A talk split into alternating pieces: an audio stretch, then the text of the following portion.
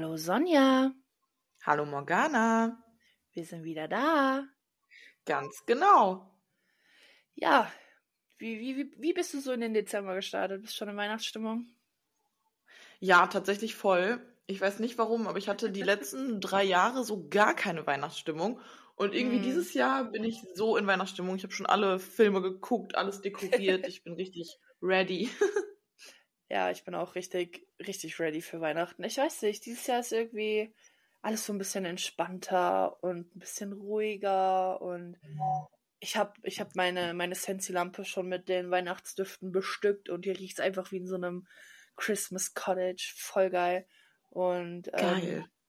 Da freue ich mich auch jeden Tag auf meinen Adventskalender. Also ich habe tatsächlich dieses Jahr extrem viele Adventskalender. Ich habe einen Milka-Adventskalender, dann habe ich noch einen Kinder-Adventskalender, dann habe ich noch einen Tee-Adventskalender, dann habe ich noch zwei selbstgemachte Adventskalender.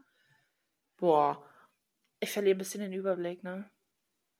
das ist ziemlich cool. Ich habe nur einen. Ich habe jedes Jahr immer den äh, einen billigen von, äh, die es so bei Aldi und so gibt, diese, wo einfach nur Schokolade Mhm. drin ist.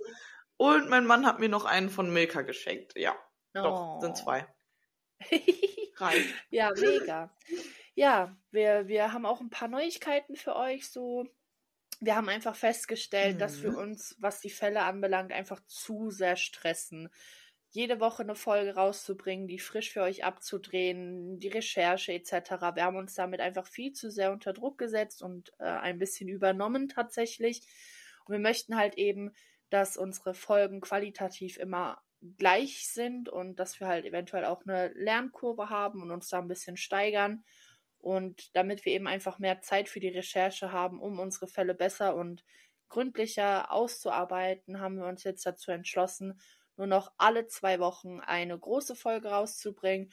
Und um die Zeit dazwischen ein bisschen zu füllen, dass es nicht so langweilig ist und leer, haben wir uns entschieden oder überlegt, dass wir eben einfach in den Wochen dazwischen sogenannte Short Crimes machen. Also kleine, kurze Folgen mit Fällen, die wir eigentlich schon sehr gerne bearbeiten möchten oder erzählen möchten euch, die aber zu kurz für eine große Folge sind.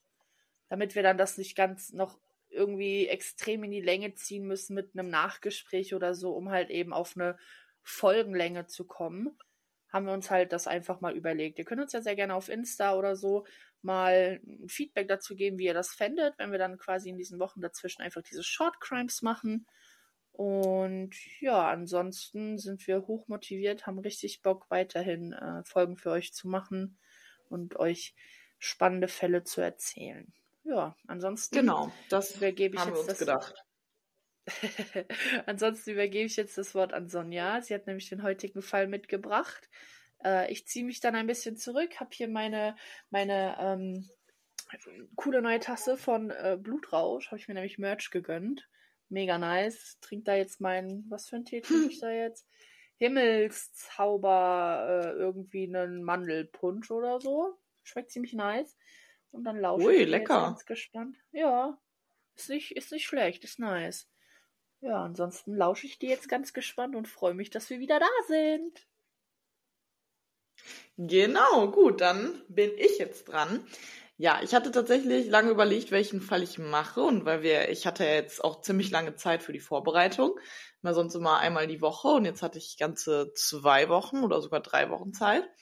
Und dann habe ich mir gedacht, mache ich ein bisschen einen längeren Fall und zwar den Fall der Anneliese Michel. Ich glaube, das ist ein Fall, äh, den kennt jeder. Morgana, du wahrscheinlich auch, oder? Ja, ich kenne den und Fun Fact, ähm, der Spielort dieses Falles ist zehn Minuten mit dem Auto von mir entfernt. also, Nein, ehrlich? äh, ja, tatsächlich. Klingenberg ist, äh, ja, cool. Luftlinie vielleicht sechs Kilometer, sieben Kilometer, keine Ahnung. Vielleicht zehn. Ach, krass. Ja, ich bin hyped. Mega. Cool, ja, dann ist es ja quasi, dann mache ich ja ein Heimspiel für dich. ja, gut, aber Ja. dann, äh, vielleicht kannst du dann nachher noch was dazu sagen, irgendwie. Bestimmt, gucken wir mal.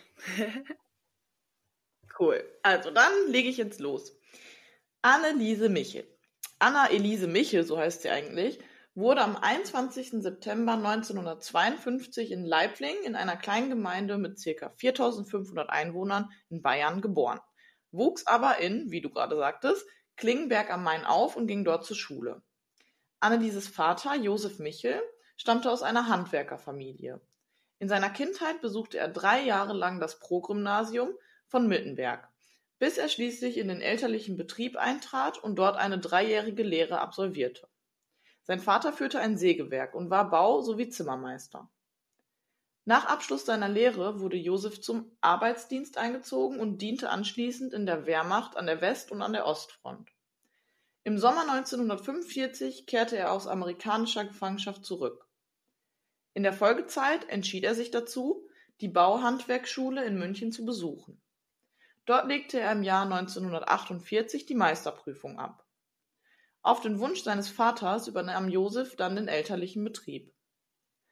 Obwohl seine Mutter ihn gerne als Priester gesehen hätte, sie war sehr religiös und hatte drei Schwestern im Ordensstand, akzeptierte sie letztendlich Josefs Entscheidung, den Beruf seiner Wahl zu ergreifen. Berichten zufolge zeigte Josef eine äußerlich raue Schale. Jedoch hatte er einen guten Kern, was sich in seiner fürsorglichen Haltung gegenüber seiner Familie zeigte. Annelieses Mutter, Anna Michel, geborene Fürk, stammte aus Leibfling in Niederbayern und wurde dort im Jahr 1920 geboren.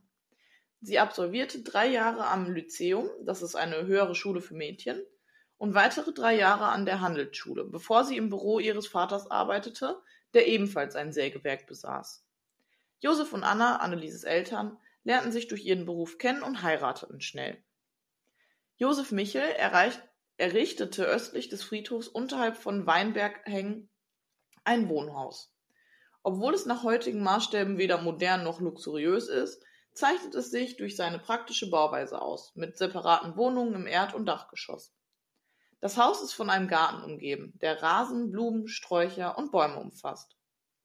Nicht weit entfernt von diesem neuen Wohnhaus steht das vom Vater geerbte Sägewerk mit Zimmereigeschäft, das von Sohn Josef erweitert und modernisiert wurde.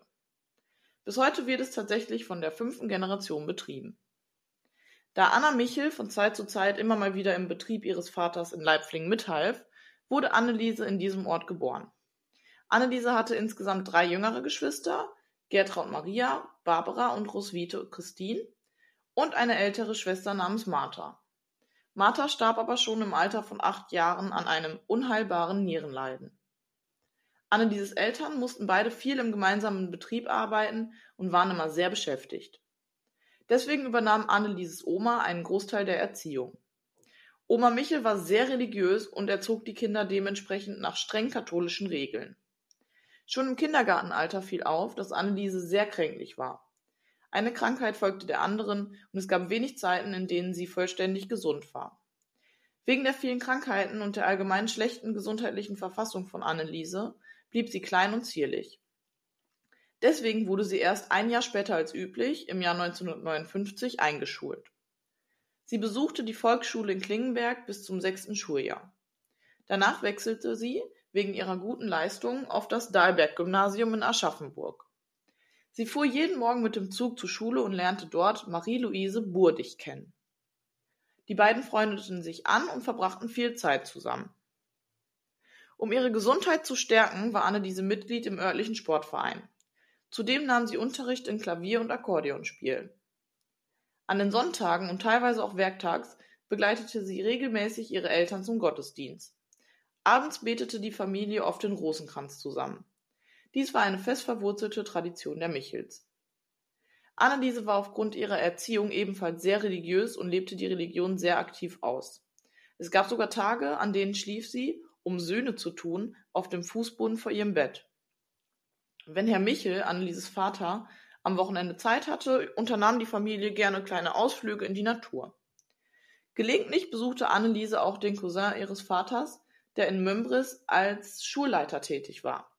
Möglicherweise entstand bei diesen Besuchen der Gedanke und der Wunsch, ebenfalls den Lehrberuf zu ergreifen. Mit, ihnen, mit ihren durchweg guten Noten hatte sie auch gute Aussichten, das Abitur erfolgreich zu absolvieren. Im September des Jahres 1968 saß Anneliese eines Nachmittages zusammen mit ihrer Freundin Marie-Louise im Zug zur Schule. Auf einmal fiel Anneliese in Ohnmacht. Marie-Louise erschrak und versuchte, Anneliese wieder aufzuwecken. Dieser Zustand dauerte jedoch nur kurz an und Anneliese kam schnell wieder zu sich. Sie sagte zu Marie-Louise, dass alle ihre Gedanken auf einmal verschwunden waren. Da der Vorfall nicht weiter schlimm war, lachten die Mädchen schnell darüber und nahmen es nicht besonders ernst. In der Nacht passierte jedoch ein weiterer besorgniserregender Zwischenfall. Anneliese wachte mitten in der Nacht auf und hatte das Gefühl, ein Wesen würde auf ihr liegen, welches ihr die Luft zum Atmen nahm. Sie hatte große Angst und versuchte zu schreien, aber war dazu nicht in der Lage. Auch diese Situation war schnell wieder vorbei, hinterließ jedoch eine große Angst bei Anneliese. Danach passierte lange Zeit nichts Auffälliges und Anneliese wieder erholte sich von den Vorfällen bis zum Sommer des Jahres 1969. An einem warmen Tag, kurz vor den Sommerferien, verlor Anneliese wieder das Bewusstsein und, ihr in, und in der Nacht hatte sie wieder das Gefühl, sich nicht bewegen zu können. Sie erzählte ihrer Mutter von den Vorfällen und diese begleitete sie direkt zum Arzt. Herr Dr. Lüthi praktizierte als Nervenarzt in Aschaffenburg und nahm an Anneliese eine neurologische Untersuchung vor. Diese war jedoch unauffällig und man konnte keinen Auslöser für ihre Anfälle erkennen. Der Arzt vermutete jedoch trotzdem ein zerebrales Anfallsleiden, also Epilepsie. Da die Anfälle nicht häufig auftraten, verschrieb er Anneliese erstmal keine Medikamente. Kurz darauf klagte Anneliese über Halsschmerzen, litt unter, litt unter einer Rippenfellentzündung und erkrankte dann an einer Lungenentzündung und schließlich an Tuberkulose. Anneliese musste lange Zeit im Bett liegen und verpasste den Anschluss in der Schule. Ihre Krankheit entwickelte sich so besorgniserregend, dass sie im Jahr 1970 in ein Lungensanatorium im Allgäu eingeliefert wurde. Dort litt sie unter starkem Heimweh und vermisste ihre Familie sehr. In der Nacht zum 3. Juni 1970, als sie noch im Sanatorium war, wurde sie erneut mitten im Schlaf von einer unsichtbaren Macht herausgerissen, die sie überwältigte und zu erdrücken schien. Sie versuchte sich zu befreien, doch ihre Arme waren wie gelähmt und sie war wieder nicht in der Lage, sich zu bewegen. In dieser Not entfuhr ihr schließlich ein Schrei, der die anderen Mädchen im Schlafsaal aufschreckte. Alle eilten zu ihrem Bett, um zu sehen, was mit ihr los war. Auch die Nachtschwester und der Arzt wurden gerufen. Es konnte kein Grund für diesen Anfall gefunden werden. Einige Tage später musste Anneliese zu einem weiteren Nervenarzt, der eine gründliche Untersuchung vornahm. Wie zuvor ohne nennenswerte Ergebnisse. Trotz dessen verschrieb der Arzt ihre Medikamente gegen Epilepsie.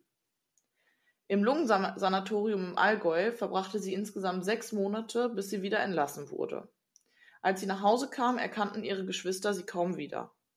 Sie habe sich in der Zeit sehr verändert und wirkte unglücklich und sehr zurückgezogen. In der Schule musste sie eine Stufe zurückgesetzt werden, weil sie in der Zeit im Sanatorium viel verpasst hatte. Auch das machte Anneliese sehr zu, zu schaffen und sie hatte keinen Anschluss mehr in der Schule. Ihre Klassenkameraden beschrieben sie als sehr ernst und nannten sie eine Einzelgängerin. Von der lebensfrohen und glücklichen Anneliese fehlte jede Spur. Am 6. Oktober 1970 begab sich die Mutter mit der betreffenden Person zu einer Nachuntersuchung beim Lungenspezialisten Dr. Hans Reichelt in Miltenberg. Obwohl die Lunge in Ordnung war, war Dr. Reichelt mit dem Kreislauf nicht zufrieden und überwies sie an den Internisten Dr. Erich Packhäuser, ebenfalls in Miltenberg. Aufgrund nächtlicher Anfälle zu Beginn des neuen Schuljahres schlug Dr. Packhäuser vor, einen Facharzt aufzusuchen. Der Hausarzt Dr. Vogt hielt dies jedoch nicht für notwendig und verschrieb stattdessen ein Medikament, welches gegen die Anfälle wirken sollte. Es scheint Unstimmigkeiten zwischen den Meinungen der Ärzte über die Ursache der Anfälle und die entsprechende Behandlung zu geben. Trotz der Behandlung besserte sich Annelieses Gesundheitsstatus nicht. Sie litt unter Depressionen und es wiederholten sich die mysteriösen Anfälle. Nach einem erneut schweren Anfall Ende Juni 1972 suchte ihre Mutter erneut, erneut einen Nervenarzt auf. Diesmal Dr. Lüthi, den sie bereits 1969 konsultiert hatte. Obwohl keine krankhaften Befunde vorlagen, verschrieb Dr. Lüthi ihr das Medikament Zentropil aufgrund des Verdachts auf Epilepsie. Es wird darauf hingewiesen, dass sowohl Zentropil als auch das später verordnete Tegretal rezeptpflichtige Medikamente sind, die schädliche Nebenwirkungen haben können. Diese Nebenwirkungen sind in der Roten Liste der pharmazeutischen Industrie aufgeführt. Der verordnende Arzt sollte den Patienten kontinuierlich überwachen, um festzustellen, ob Nebenwirkungen auftreten und ob die Diagnose korrekt ist, sowie das richtige Medikament verordnet wurde. Dieses Medikament schien Anneliese zunächst zu helfen, und die Anfälle hörten erstmal auf. Trotzdem verhielt sich Anneliese merkwürdig und ihr Umfeld merkte ihr an, dass etwas nicht stimmte. Nach einiger Zeit erzählte sie ihrer Mutter, dass sie immer wieder ein Klopfen an ihrer Zimmertüre höre. Sie sah immer wieder nach, woher das Geräusch kommen könnte, doch fand sie nie etwas. Annelieses Mutter schickte sie zum Ohrenarzt, doch, doch konnte man auch keine körperliche Ursache für das Klopfen finden. Eines Tages stand Anneliese komplett erstarrt und mit einem hasserfüllten Blick vor einer Statue der Maria im Wohnzimmer. Ihre Mutter sah sie und berichtete, dass Annelieses Hände ausgestreckt waren, wie die Klauen eines Tieres. Sie flüchtete sich in einen anderen Raum, weil der Anblick ihrer Tochter sie sehr verstörte. Diese Art von Vorkommnissen schienen sich zu häufen und man konnte nach wie vor keine physische Ursache herausfinden. Als sie in ihrer Abiturprüfung saß, befiehlten ihr Dämonen ein leeres Blatt abzugeben, damit sie die Prüfung nicht besteht. Anneliese berichtete, dass ihr solche Erscheinungen nun immer öfter begegneten und die teuflischen Gestalten mittlerweile allgegenwärtig waren. Annelieses Zustand wurde immer schlimmer und sie wirkte immer sehr, sehr traurig. In ihrer Trostlosigkeit machte ihr Vater den Vorschlag, zum Wallfahrts Wallfahrtsort San Damiano in Norditalien zu fahren, in der Hoffnung, dort die Nähe der Gottesmutter zu spüren. Anneliese willigte ein, aber während der Wallfahrt verhielt sie sich immer wieder sehr merkwürdig. Sie konnte nicht näher an den heiligen Ort treten und behauptete, dass ihre Fußsohlen brennen würden und konnte den Blick auf das Christusbild und die Marienstatue nicht ertragen. Auf der Heimfahrt verhielt sich Anneliese noch seltsamer. Sie griff die Wallfahrtsleiterin Frau Hein an, riss ihr eine Medaille ab und verbreitete einen unangenehmen Gestank. Dieses Verhalten fiel anderen Wallfahrern auf und es wurde darüber getuschelt. Anneliese bat später Frau Hein um Hilfe und erzählte ihr von ihren Erlebnissen. Frau Hein sprach mit Pfarrer Habiger aus Aschaffenburg und bat den Jesuitenpater Rodewig, der bereits Erfahrung mit einem Besessenheitsfall namens Magda in Trier hatte, sich ebenfalls von Anneliese Michel anzunehmen. Am 3. September 1973 suchte Annelieses Mutter erneut Dr. Löti auf und berichtete von Annelieses Erlebnissen mit den Teufelserscheinungen. Dr. Löti empfahl, einen Kirchenvertreter zu kontaktieren, da er nicht mehr in der Lage war zu helfen. Annelieses Eltern, insbesondere ihr Vater, versuchten, sich an verschiedene kirchliche Autoritäten zu wenden, um die Besessenheitssituation von Anneliese zu besprechen. Zunächst gehen sie zu Pfarrer Habiger, der jedoch Anneliese als normal empfindet und einen Nervenarzt empfiehlt. Kaplan Roth interessiert sich für den Fall und erzählt seinem Freund Kaplan Alt davon, der angeblich über außergewöhnliche Fähigkeiten wie Telepathie und Vorahnung verfügte. Kaplan Alt bekam später Briefe von Frau Michel und Anneliese überbracht. Als er die Briefe in der Hand hielt, wird ihm ohne sie zu öffnen übel, und er erlebte eine starke emotionale Reaktion. Bei einer späteren Messfeier mit Anneliese verspürte er einen unangenehmen Stoß im Rücken, einen kalten Luftzug, Brandgeruch und eine dämonische Präsenz.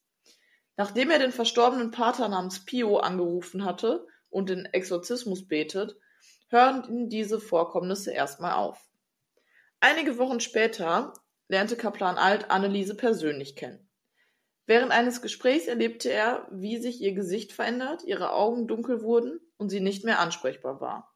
Er sah einen Schatten hinter ihr auftauchen. Nachdem er ihr den Segen gab, verschwinden diese Erscheinungen. Der Segen anderer Priester bringt ebenfalls Erleichterung und die priesterliche Anteilnahme von Kaplan Alt verbesserte Annelieses Gemütsverfassung obwohl sie weiterhin anscheinend dämonische Erscheinungen ausgesetzt war. Da sich ihr Zustand etwas verbesserte, begann sie in Würzburg Pädagogik und Theologie zu studieren. Sie zog aus ihrem Elternhaus aus und zog in ein Wohnheim. Sie ging regelmäßig zu den Vorlesungen und lernte dabei Peter kennen. Peter studierte dasselbe wie Anneliese und die beiden freundeten sich schnell an und verbrachten viel Zeit zusammen. Eines Tages beendete Anneliese die Freundschaft mit Peter aus scheinbar heiterem Himmel. Sie erzählte ihm von, dem, von den Erscheinungen, die sie plagten. Denn obwohl es ihr insgesamt besser ging, sah sie immer wieder teuflische Fratzen in ihrer Umgebung und roch faulen Gestank. Peter sagte ihr, dass es sich um Halluzinationen handeln müsse. Im Jahr 1973 suchte Anneliese wieder einen Arzt auf. Dieser untersuchte ihr Gehirn ein weiteres Mal und fand tatsächlich eine herdförmige Hirnschädigung. Diese ließ sich jedoch mit hoher Wahrscheinlichkeit als Folge der eingenommenen Medikamente erklären. Der Arzt verschrieb ihr daraufhin das Medikament Tegretal. Nach einigen weiteren Untersuchungen schien dies gut zu helfen und die Hirnschädigung entwickelte sich rückläufig. Dies besserte aber leider nicht Annelieses Zustand. Dieser wurde immer schlimmer. Immer häufiger sah sie die Fratzen und der Gestank war laut ihrer, ihren Aussagen ein ständiger Begleiter. In der Zeit an der Uni besuchte sie regelmäßig Kaplan Alt, der mittlerweile Pfarrer in Edleben war. Dieser versuchte Anneliese zu beraten, aber bestand auch darauf, dass ihre Erscheinungen medizinische Ursachen haben müssten. Nach einigen Treffen mit Anneliese über, überdachte er diese Annahme und sprach immer wieder von dämonischer Besessenheit. Thea Hein, die Leiterin der Wallfahrt, die Anneliese mit ihrem Vater machte, drängte den Pfarrer dazu, den Bischof zwecks eines Exorzismus zu kontaktieren. Ja, da stellt sich natürlich die Frage, was ein Exorzismus eigentlich ist. Ein Exorzismus ist ein rituelles Gebet oder eine Zeremonie, die in verschiedenen religiösen Traditionen durchgeführt wird, um einen vermeintlich von bösen Geistern oder Dämonen besessenen Menschen zu befreien. Der Begriff ist am bekanntesten im Zusammenhang mit dem christlichen Glauben, insbesondere im katholischen Christentum. Während eines Exorzismus werden spezielle Gebete, Rituale und Segnungen verwendet, um die vermeintlichen bösen Kräfte, Kräfte aus der besessenen Person zu vertreiben. In der katholischen Kirche ist der Exorzismus ein förmlicher Ritus, der von einem Priester mit spezieller Autorisation durchgeführt wird. Der Priester verwendet dabei das Rituale Romanum, ein liturgisches Buch mit Anweisungen für verschiedene Sakramente und Riten. Es ist wichtig zu betonen, dass die Praxis des Exorzismus in vielen religiösen Traditionen umstritten ist und nicht von allen Gläubigen oder religiösen Führern akzeptiert wird.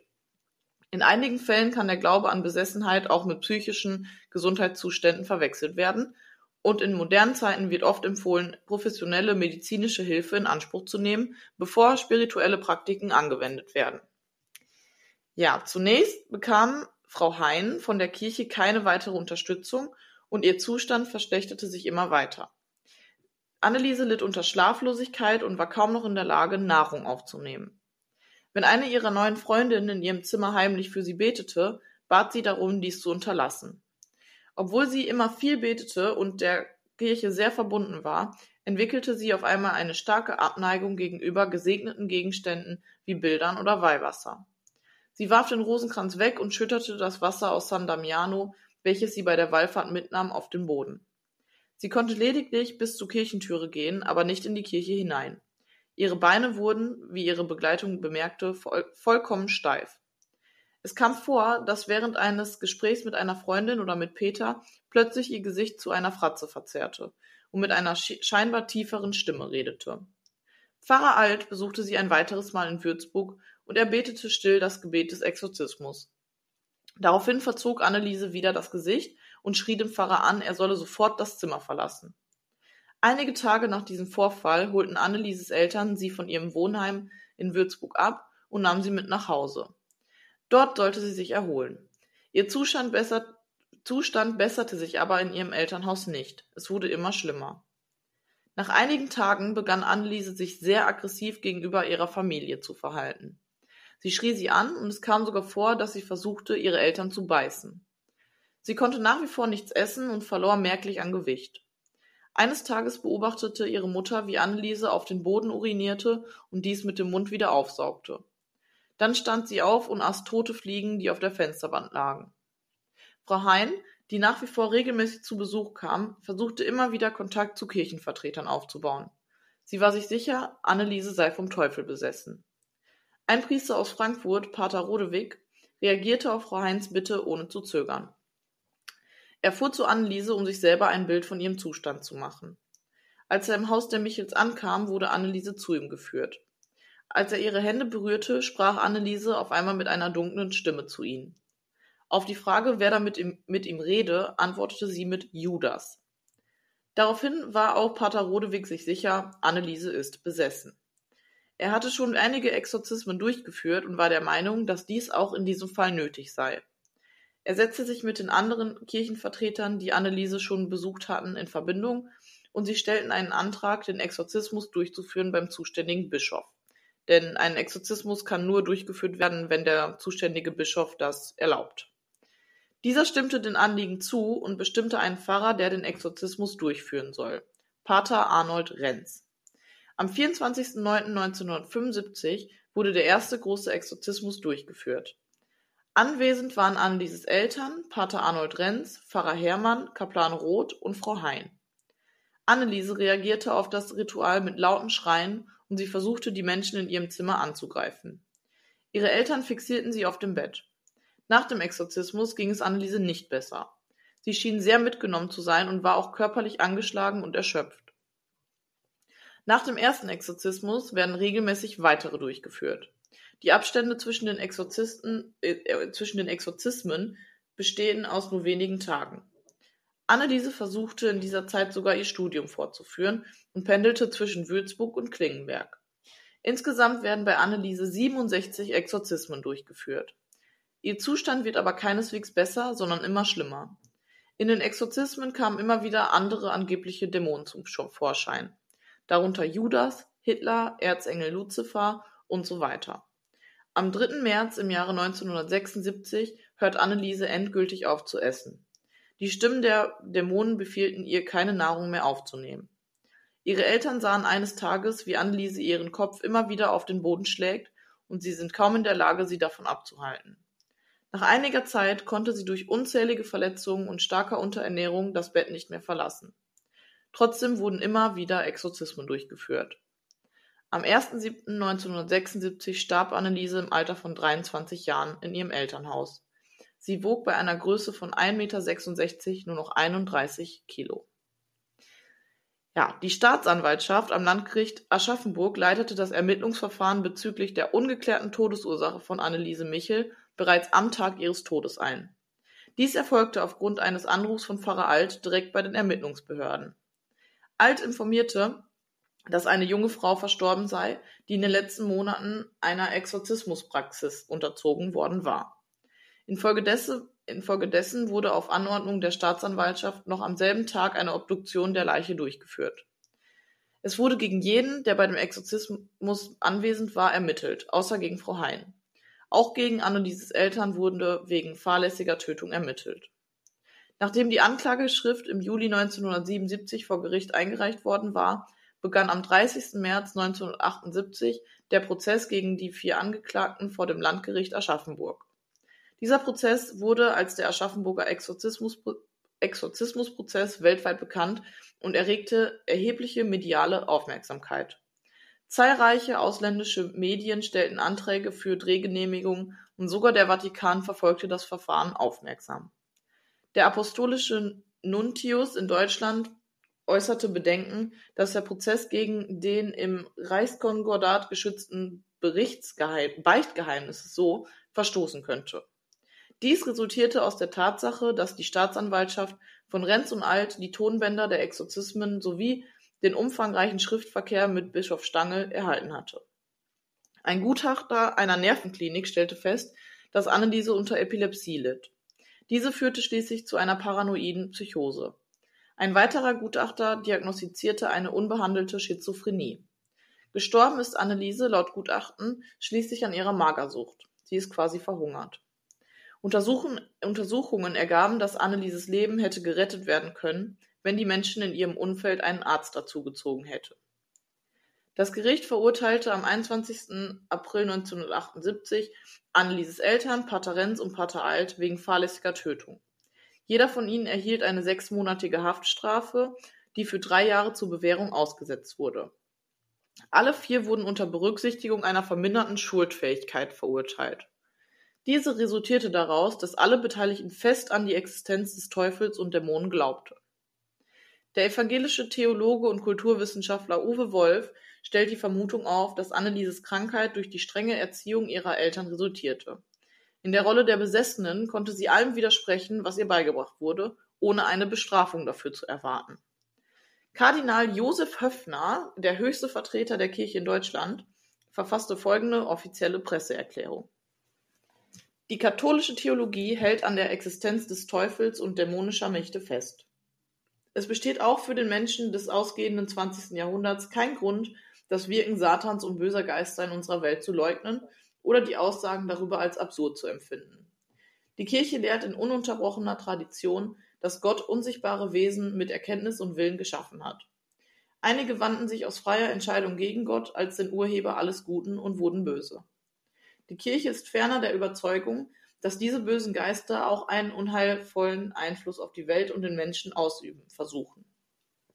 Diese Einwirkung hat viele Formen. Eine dieser Formen kann die Besessenheit sein. Ja, Morgana, das war die offizielle äh, Presseerklärung der Kirche zu dem Fall. Und mhm. ja, was sagst du dazu?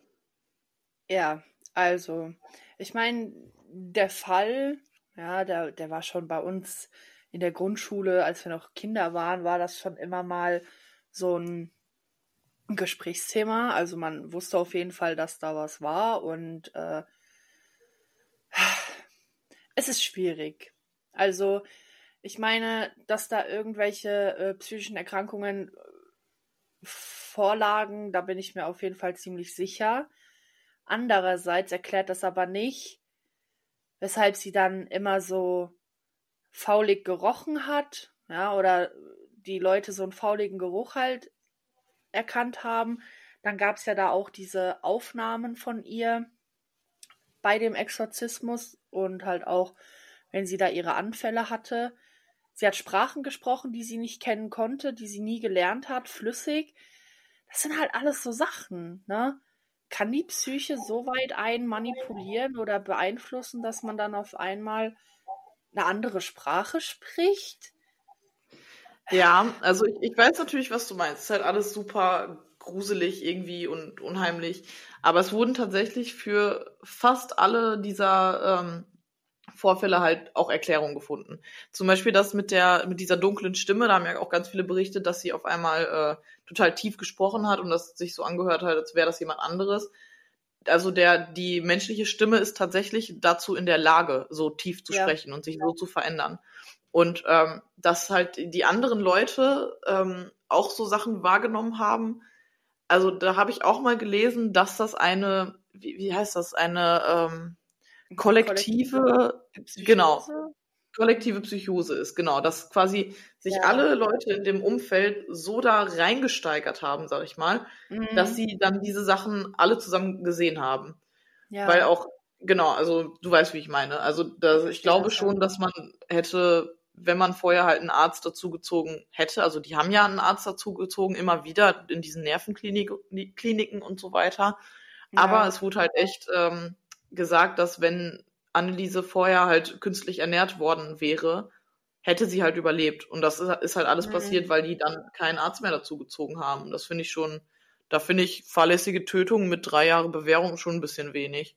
Auf jeden Fall, ja.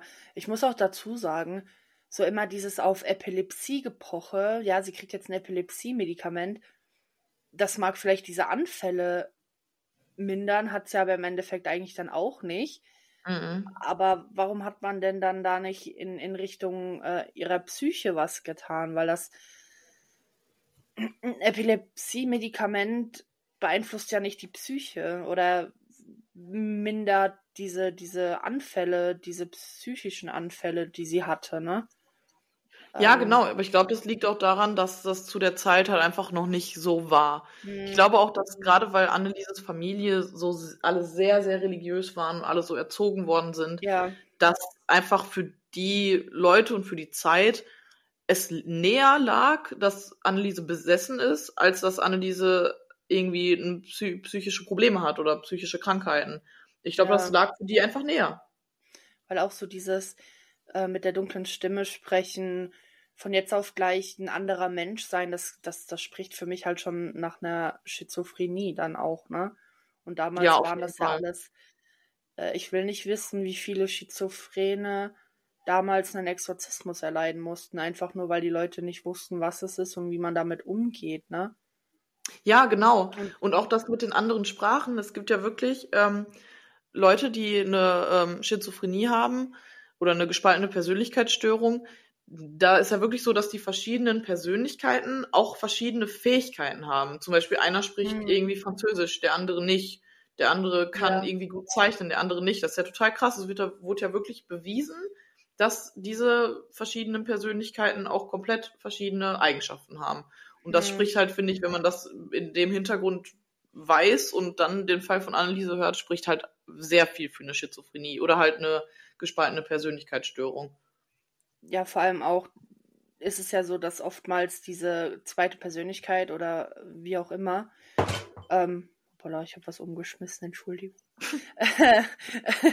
dass die, Entschuldigung, ich muss voll lachen, Alles egal, gut. weiter im Text, ähm, äh, dass das quasi ähm, dass das Umfeld diese Persönlichkeiten auch beeinflusst und eben weil die Familie so religiös war, dass es eben dann in die Richtung ging, ne? So dieses, ähm, ich bin besessen, der Teufel spricht durch mich oder Judas oder wer auch immer, ähm, mhm. passt dann halt auch, ne? Ja, total, auf jeden Fall. Das äh, liegt dann halt quasi daran, ne? Und ähm, ich, weil auch was ich so krass fand, äh, als ähm, Anneliese noch jünger war, dass sie dann wirklich, sie war ja so extrem religiös, dass sie auf dem Boden geschlafen hat, um sich selbst zu bestrafen. Ja. Also mhm. da kann ich mir schon vorstellen, dass wenn sie dann auch noch merkt, dass irgendwie sie böse Anwandlungen hat oder irgendwie, ne, halt sowas irgendwie ja. bei sich bemerkt, dass dann allein dieses, dieses Schuldgefühl und dieses, oh Gott, ich sündige und ähm, und so weiter, dass das dann halt so schlimm wird, dass sich halt quasi die Persönlichkeit spaltet oder dass halt genau gerade dann diese Persönlichkeiten hier Judas, Hitler und äh, was da alles war, dass dann halt mhm. genau deswegen diese Persönlichkeiten dann quasi zum Vorschein kommen. Ja, wie gesagt, also ich bin mir auch ziemlich sicher, dass eben auch dieses ganze Religiöse dazu gesorgt hat, dass sie halt eben diese ähm, Besessen-Rolle quasi eingenommen hat, ne? Und wenn, wenn man ständig mhm. sie auch da, da so reinredet und sagt so, ja, du bist besessen und hier und da und jenes. Und vor allem, sie hat ja auch sogar Theologie studiert. Das ist ja auch so ein Ding. Und auch während sie den Exorzismen mhm. ausgesetzt war, hat sie ja trotzdem versucht, ihr Studium noch weiterzuführen. Das ist halt. Ja, äh, genau. Also war die war ja also ihr ganzes Leben war eigentlich Total. Und ihr ganzes Leben war ja auch nur von Religion durchzogen. Ne? Das war ja immer, schon seit ihrer frühen mhm. Kindheit war das irgendwie das wichtigste Thema und immer weiter. Und dann, wie du sagtest, studiert sie auch noch Theologie und sie ist ja immer mit dem Thema konfrontiert gewesen, sag ich mal. Und ich glaube, dann ist das ganz logisch irgendwie, dass sich dann die Krankheit so äußert. Ja, auf jeden Fall. Ja. Wie findest du denn ähm, das Urteil? Das Urteil, ja, lässt sich drüber streiten, ne? Ähm, was mhm. ich mich auch noch frage, warum war diese Wallfahrtstante überhaupt bei den Exorzismen mit dabei? Was für eine Verbindung hatte die denn zur, zur Anneliese? Warum, warum hat sie denen beigewohnt? Das, das habe ich nicht so ganz verstanden. Also Anneliese hat ja mit ihrem Vater diese Wallfahrt gemacht nach San Damiano. Genau, und die genau, Frau ja. Hein war, genau, die war die ähm, Leiterin dieser Wallfahrt. Ja. Und irgendwie hat dann die Frau Hein, fand das so schlimm, was auf dieser Wallfahrt passiert ist, dass sie sich halt Anneliese so ein bisschen angenommen hat. Also sie hat sie immer mhm. wieder besucht und hat sich immer wieder darum gekümmert. Sie ja. hat dann auch den Kontakt zu den Kirchenvertretern hergestellt und äh, deswegen war sie halt immer dabei, weil das so ihre, ja, ihr Schützling quasi war. Ja, und deswegen finde ich es halt irgendwie auf gut Deutsch gesagt beschissen, dass sie da aus der Sache so glimpflich rausgekommen ist, ohne irgendwie mhm. äh, ein Urteil zu bekommen, obwohl sie ja eigentlich dann, wenn man das so sieht, die, die, die Drahtzieherin des Ganzen war, nur weil sie den Exorzismus nicht durchgeführt hat, aber sie hat die Verbindungen hergestellt und hat die Familie ja auf diesen Trichter gebracht, theoretisch. Ja, genau, erstmal das. Und ähm, sie hat ja auch keinen Arzt dazu gezogen. Sie hat ja Annelieses Zustand gesehen und hat, äh, hat auch nicht für nötig gehalten, da mal einen Arzt zuzuziehen, als sie, als Anneliese quasi vor deren Augen verhungert ist. Also ich finde nicht, dass sie da weniger schuldig ist als die anderen. Richtig. Vor allem, was ich auch richtig krass finde, es gibt ja heutzutage noch Länder, die mhm. wirklich noch Exorzismen durchführen. Ja. Das stimmt. Ich finde das sehr, sehr, sehr, sehr, sehr krank, ehrlich gesagt. Ja, ich finde auch, also heutzutage sollte man eigentlich, äh, ja, sich von sowas distanzieren und äh, vielleicht dann lieber mal einen Psychiater oder andere Ärzte hinzuziehen, als äh, sowas zu machen. Vor allem, wenn man sieht, wie was das körperlich mit dem Menschen machen kann, kör körperlich und psychisch. Man muss ja auch überlegen, ja. dass Anne, diese, die war ja die ganze Zeit da, also die war ja ähm, sich ihrer Umwelt bewusst, sag ich mal. Und sie hat ja dann alles mitgekriegt und hat ja dann auch gemerkt, dass Exorzismus für Exorzismus, das waren ja 67, das muss man sich auch erstmal überlegen, das ist verdammt viel, dass von Exorzismus zu Exorzismus das auch nicht geholfen hat. Und das Ja, muss, und das stelle ich mir so schrecklich wurde. vor. Genau, das war so ihre letzte Hoffnung, dass diese Rituale ihr helfen und sie merkt halt, dass das nicht hilft. Und das ist ja auch nochmal extra belastend, sag ich mal. Ich kann mir in dem, in dem Zug auch tatsächlich vorstellen, dass sie das Essen eingestellt hat, einfach um ihr Leiden zu beenden. Also, Mhm. dass, dass ihr Unterbewusstsein dann gesagt hat, so, du hörst jetzt auf zu essen, weil sonst hat das hier nie ein Ende. Sonst hört das ja Ja. nie auf. Ja, das kann natürlich auch sein. Aber Ja, wenn man auf jeden Fall 67. Exorzismen durchführt, sollte man ja eigentlich irgendwann mal merken, dass es nichts bringt. So. Ja, genau. Also dann, wie kann man da dann keinen Arzt zuziehen? Also dann sollte, sollte doch eigentlich auch die Kir den Kirchenvertretern klar sein, dass wenn das nichts hilft, dass das dann irgendwas anderes ist. Ja. Wahrscheinlich waren die, waren die dann so 67 davon überzeugt und ja. Bin sprachlos. Ja, echt heftig. Aber echt auch krass, dass der Fall, ähm, dass das so nah bei dir in der Nähe war. Das ist der Wahnsinn, wusste ich gar nicht. Ja. Oder? Vor allem, man kann auch das Grab noch besor äh, besorgen, besuchen. Echt? Ja, also das Grab existiert noch tatsächlich. Also wenn sich jetzt in den letzten Jahren nichts geändert hat. Ja, ich, ich glaube auch tatsächlich, dass das noch gibt. Ja. Auf jeden Fall heftig. Fact, ich war Heftiger Fall. noch nicht einmal dort, ne? Also ich war noch nicht einmal in ihrem Grab. Ja, musst du mal machen. Das irgendwie finde ich das total interessant und auch eigentlich total schön, dass man da hingehen kann und irgendwie, ja, Also Das es halt noch auch berühmt, immer? Leute, die ihr noch Blumen und so gebracht haben, immer, ne? Also ich fand das auch echt schön, dass die Leute ihr da immer noch Blumen und so hinlegen. ja, total. Also tatsächlich wird ja auch die ähm, Werkstatt von Annelieses Eltern, die wird auch heute noch betrieben. Also auch in der, ähm, Mhm. in der, Let in der ähm, fünften Generation oder so, habe ich, glaube ich, gesagt. Ja, Das sind immer noch die äh, Familienmitglieder. ja. Ja, das ist schon echt tragisch.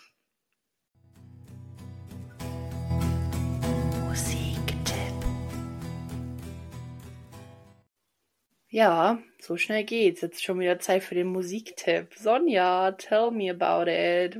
Welcher Song hat dich die letzten Ja. Nicht losgelassen? Also, ähm, ich habe von der Band schon, glaube ich, ein oder zwei Songs empfohlen, aber ich muss es heute nochmal machen, weil wir am Montag auf einem Konzert sind von Sleep Token in Köln und ich freue mich mega und ich habe mir schon die Setlist angeguckt, die die jetzt auf den letzten äh, Shows gespielt haben und die spielen Mhm. tatsächlich einen meiner Lieblingssongs, den die vorher lange nicht mehr gespielt haben und das ist Dark Science. Kennst du den? Uh, gutes Lied, ja. Allgemein Sleep Token, Bad Omen, Gut, ne? so. Ja, richtig gut. Mega gut. Lieben wir. Einfach gut. Ja. Und was ist bei dir, Morgana? Was äh, hörst du in letzter Zeit? Ich bin ja voll auf dem Anime-Trip aktuell. Und ich Mhm. schaue Attack on Titan, beziehungsweise habe Attack on Titan geschaut. Ich drücke mich aktuell vor der letzten finalen Folge so ein bisschen. Und da geistert mir die ganze Zeit oder kommt mir halt auch die ganze Zeit in den, in den Folgen das Opening der vierten finalen Staffel. Und zwar Rumbling von Sim. Also so ein gutes Lied, Okay. oh mein Gott. Ich höre nur den ersten Part, also so die ersten paar Sekunden und ich habe eine Gänsehaut des Todes, weil diese Staffel einfach so abnormal krank ist. Sie hat mich zerstört, Mhm. sie hat mich geheilt, sie hat mich wieder zerstört. Ich möchte eigentlich nonstop nur noch weinen. Dann freue ich mich, Ui. dann heule ich wieder. Es ist richtig schlimm. Es ist Rollercoaster. Ich kann nicht mehr. Und ich möchte nicht, dass es endet. Deswegen schaue ich die letzte Folge einfach nicht. Weil solange ich die nicht geschaut habe, ist es nicht zu Ende. Ja, dann Ganz guck die einfach. einfach nie, dann äh, ist es für dich nie zu Ende. Ja. Richtig. Ja, gut, muss ich mir auf jeden Fall mal anhören oder vielleicht auch mal angucken. Wo ich bin Ja. nicht so der größte Anime-Fan, aber so, es gibt ja schon ein paar, die sind richtig gut, ne? Ich glaube, das gehört auch dazu. Ich habe schon ganz oft ganz viel Gutes darüber gehört. Vielleicht muss ich mir das doch mal anschauen. Also ich habe immer gesagt, so, ja, Anime ist voll nicht meins. Und jetzt auf einmal, Mhm. ich weiß nicht, was mit mir los ist, Sonja. Ich schaue nur noch Animes. Ich schaue aktuell, Ja, ist doch cool. schaue ich, ähm, schaue ich Tokyo Ghoul. Dann habe ich nebenbei noch äh, Chainsaw Man angefangen, ist auch richtig gut. Und Okay. Jujutsu Kaisen, aber da weiß ich nicht, ob die weitergeführt wird. Es ist richtig schlimm. Ich kann nicht aufhören. Ich kann Geil. nicht Ja, entscheiden, welchen cool. ich zuerst gucke. Am liebsten würde ich sie alle auf einmal gucken, gleichzeitig parallel so. Ich brauche drei Fernseher. Ja, versuch doch mal. ja, ich glaube, das kriege ich nicht hin. Multitasking so ein Nee. bisschen ist okay, aber so drei Animes auf einmal weiß ich nicht. Auf jeden Fall an dieser Stelle ein fettes Shoutout an Mo, der immer sagte so, ja, guck mal Animes und ich mal so, nee, mag ich nicht. Er tut mir auch voll leid, ich habe ihn immer richtig gejudged, so, ja, du bist voll der Anime-Boy und so. Ich kann das gar nicht. Ja, und jetzt hat er mir, die, hat er mir letztens geschrieben, oh mein Gott, sie wird plötzlich ein Anime-Girl und ich liebe alles daran. Und jetzt habe ich Angst, dass ich zu einem Anime-Girl mutiere. Ich überlege sogar schon zu cosplayen. Help me. Ja, Es ist so richtig schön. Das schlimm. ist deine zweite Pubertät. Jetzt wirst du endlich zu deinem wahren Ich. Es ist richtig schlimm. Ich habe mir sogar Anime-Feuerzeuge gekauft, einfach nur weil da Anime-Faces drauf waren. Ich bin richtig schlimm. Krass. Ja, ist doch schön. Ja. Da, ja. Ist doch Ja. gut. Alright, ihr Lieben. Schön, dass ihr wieder bis zum Ende dabei wart, falls ihr überhaupt bis hierhin gehört habt, was wir sehr hoffen. Äh, wie immer sehr gerne Feedback auf Insta, unter Spotify. Ihr könnt uns eine DM schreiben, whatever. Ähm, und ja, dann hören wir uns Ja. wahrscheinlich nächste Woche zum Short Crime wieder. Und Genau. äh, dann die nächste große Folge bereite ich vor. Ich kann euch auf jeden Fall sagen, es wird spannend. Oh, ich freue mich. Ich mich auch. Bis dahin eine schöne Vorweihnachtszeit, liebe Leute. Lasst euch nicht Bis ärgern. dann. Passt auf euch auf. Tschüss. Tschüss.